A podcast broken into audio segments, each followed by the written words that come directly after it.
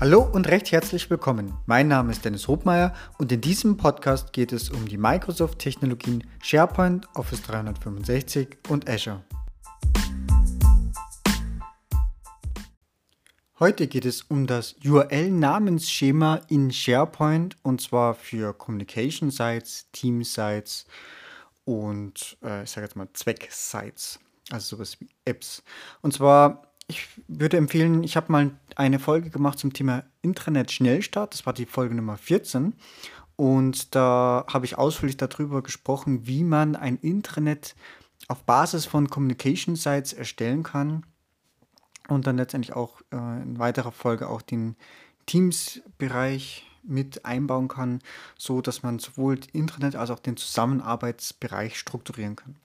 Ich werde auch in den Shownotes eine entsprechende Grafik verlinken, denn auch in dieser Woche war nämlich wahnsinnig viel los. Es war die SharePoint-Konferenz in Wien und ich habe da ähm, ja, zwei, sogar drei Vorträge gehabt und eben auch einer zum Thema Intranet. Nachdem ich gerade auch mit einem meiner Kunden gesprochen hatte, der mir bestätigt hatte, dass das eine sehr gute Idee war, ähm, zum einen dieses Intranet so zu skalieren und zum anderen auch zu bestätigen, dass nicht nur die äh, Skalierung ähm, sinnvoll ist, sondern auch eben die Generierung der URLs, dass man da entsprechend darauf achtet. Und zwar aus folgendem Grund. Jetzt gehen wir mal ganz kurzer Recap. Wir gehen äh, einmal kurz auf das Intranet und wir, also Internet, wir haben eine Startseite, wir haben verschiedene Abteilungen, wir haben Produkte, wir haben Standorte.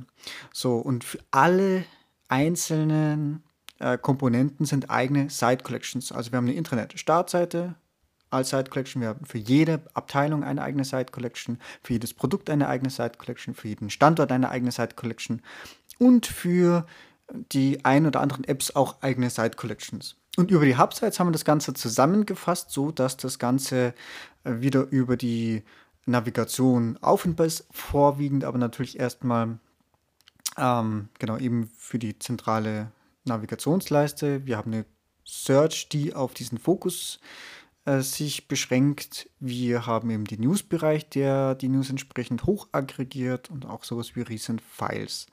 Aber für diesen Anwendungszweck war eigentlich das Wichtigste die Navigation als auch eben der News-Bereich. Äh, skalierbar deshalb, ne, weil wir haben eigene Site Collections, kann man später alles auch berechtigungstechnisch trennen. Erster Step bei dem Kunden ähm, IT und Marketing, die helfen bei der Unterstützung. So, aber jetzt der springende Punkt eben ist, dass man jetzt bei den Abteilungen und Produkten und Apps äh, auch eine saubere URL verwendet. Und bei den Abteilungsseiten zum Beispiel äh, Public underscore und dann die Abteilung. Bei den Standorten ähm, auch Public minus Standorte. Bei den Apps Apps underscore und dann die App. So, und der Vorteil dann darüber ist, ne, wir haben jetzt, jetzt springen wir trotzdem kurz in den Collaboration-Bereich.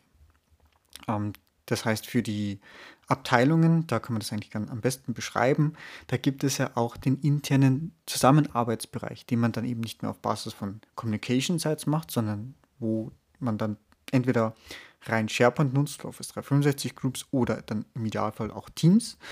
Und das ist ja eher geschlossen, da können nur Abteilungsmitglieder drauf zugreifen und ich habe einfach diese Abteilungsseite eigentlich nochmal doppelt. Ich habe zwei Site Collections. Ich habe einmal die öffentliche und ich habe einmal die interne.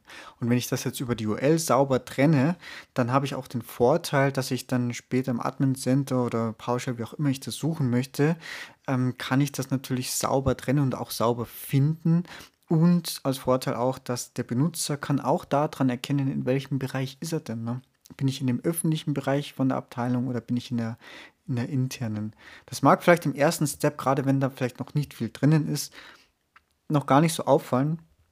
Aber sobald dann wirklich das Ganze ähm, aktiv wird und äh, dann auch eine Vielzahl an Abteilungen, Produkten, Standorten und Apps auch verwendet werden, dann hat mir der Kunde bestätigt, dass das wirklich erheblich einfacher ist, dann auch die entsprechenden Seiten wieder aufzufinden.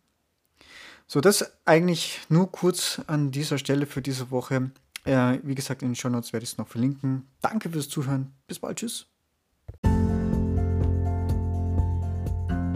So, das war's schon wieder. Vielen Dank fürs Zuhören und ich hoffe, dass auch in dieser Folge wieder etwas Neues für dich dabei war und du etwas lernen konntest. Wenn du Feedback hast, freue ich mich ganz besonders und du kannst es mir über die verschiedenen Kanäle mitteilen.